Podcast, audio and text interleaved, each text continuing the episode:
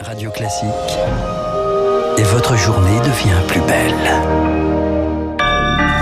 Bon réveil, bonne journée, soyez les bienvenus sur Radio Classique vendredi 29 janvier, il est 6h30.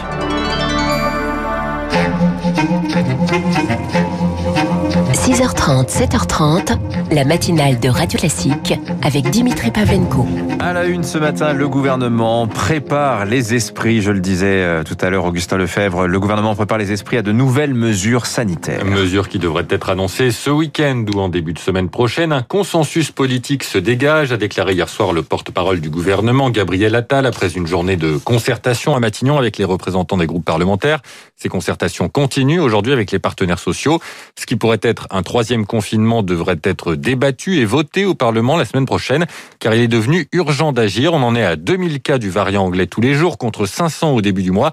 Les hôpitaux vont finir par être saturés. C'est ce que redoute Frédéric Adnet, chef du SAMU de Seine-Saint-Denis. Le problème n'est pas du tout que le variant anglais devienne majoritaire en France, ça, ça va être inévitable. C'est l'évolution naturelle du virus, hein, le fait de changer de souche euh, au gré des mutations. Hein. Après l'anglais, il y en aura un autre. Hein. Euh, ce virus ne mute pas très vite, mais il mute tout le temps. Un variant plus infectieux fera plus de morts qu'un variant plus virulent. Mais le scénario catastrophe serait un variant qui soit à la fois plus infectieux et plus virulent. Et là, ce serait la cata, parce qu'il ferait à la fois plus de morts et plus de malades. Ce qu'on remarque quand même en France, c'est qu'on a quand même une augmentation de nombre de patients en réanimation qui n'est pas exponentielle, qui est linéaire, mais ben, nos réanimations se remplissent doucement. Voilà. Frédéric Adnet répondait à Rémi Pfister. Il y a désormais plus de 3100 patients en réanimation euh, dans toute la France.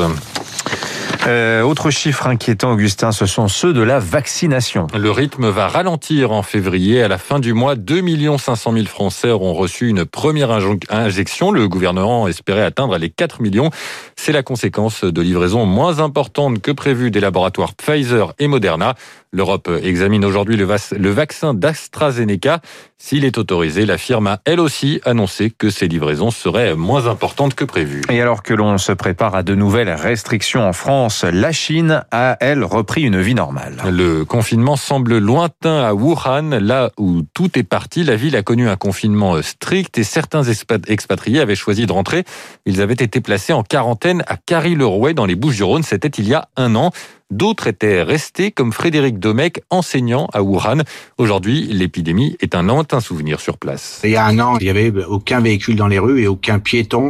On croisait des ambulances et euh, la police aussi. Mais c'était tout en fait. Maintenant, il y, a, il y a de nouveau des bouchons, il y a beaucoup de circulation. Les rues, euh, les centres commerciaux, il y a toujours beaucoup de monde. On peut aller au cinéma, on peut aller dans les parcs d'attractions, euh, les zoos, les aquariums. Les restaurants, il n'y a aucune restriction. Ils doivent être limités en nombre de personnes qui sont dans le restaurant. Mais une fois qu'on est dans le restaurant, on enlève le masque, on mange normalement. Par contre, dès qu'on ressort, on remet le masque. Euh, c'est une habitude. La vie est quasi normale, juste le port du masque dans les lieux publics de partout. Propos recueillis par Éric Cuoche. Dans le reste de l'actualité, les 900 agences Pôle emploi de France vont rester fermées aujourd'hui. Une conseillère a été abattue hier par un ancien ingénieur à Valence, dans la Drôme. Il a ensuite tué une DRH.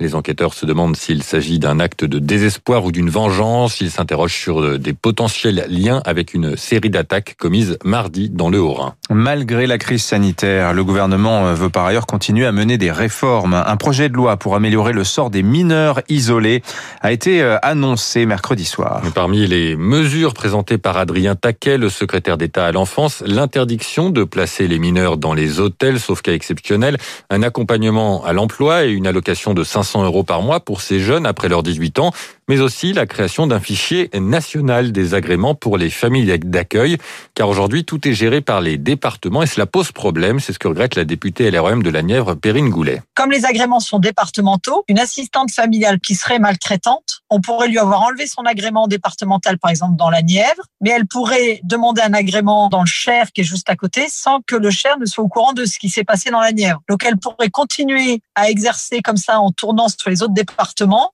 parce que ces départements n'ont pas de système d'information qui communique ensemble. La députée Perrine Goulet répondait à Camille Schmitt. Enfin, nous partons à l'Opéra Garnier à Paris pour euh, finir ce journal. Privé de spectateurs en chair et en os depuis des mois, les représentations se font en ligne. Les danseurs du ballet de l'Opéra continuent à travailler.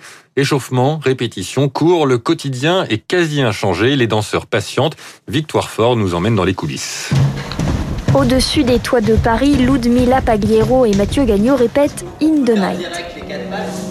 Chorégraphie de Jérôme Robbins, musique de Chopin. Les deux étoiles interprètent la jeunesse de l'amour avec la même rigueur, 6 heures par jour de danse, mais à la fin une absence. Juste avant l'entrée en scène où euh, on a l'adrénaline à fond, les regards. On tient, on tient, mais euh, mentalement c'est la partie la plus difficile, je dirais aujourd'hui. En septembre, ils avaient pourtant regoûté un peu au public, espoir déchu. On travaille le style, on travaille la technique. Mais le, le live fait qu'on monte une marge de plus.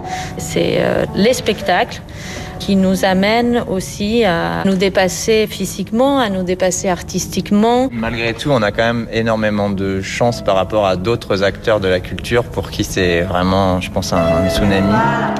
Beaucoup ont découvert le télétravail en 2020. Leur découverte à eux, ce sont les week-ends. Ça nous paraît des fois un peu long. On n'est pas habitué à avoir ce temps libre. En attendant de retrouver l'émotion partagée d'une soirée de spectacle, In the Night est à voir en ligne dès demain. On ne sait pas pour quand, mais il y a un avenir quand même qui nous attend.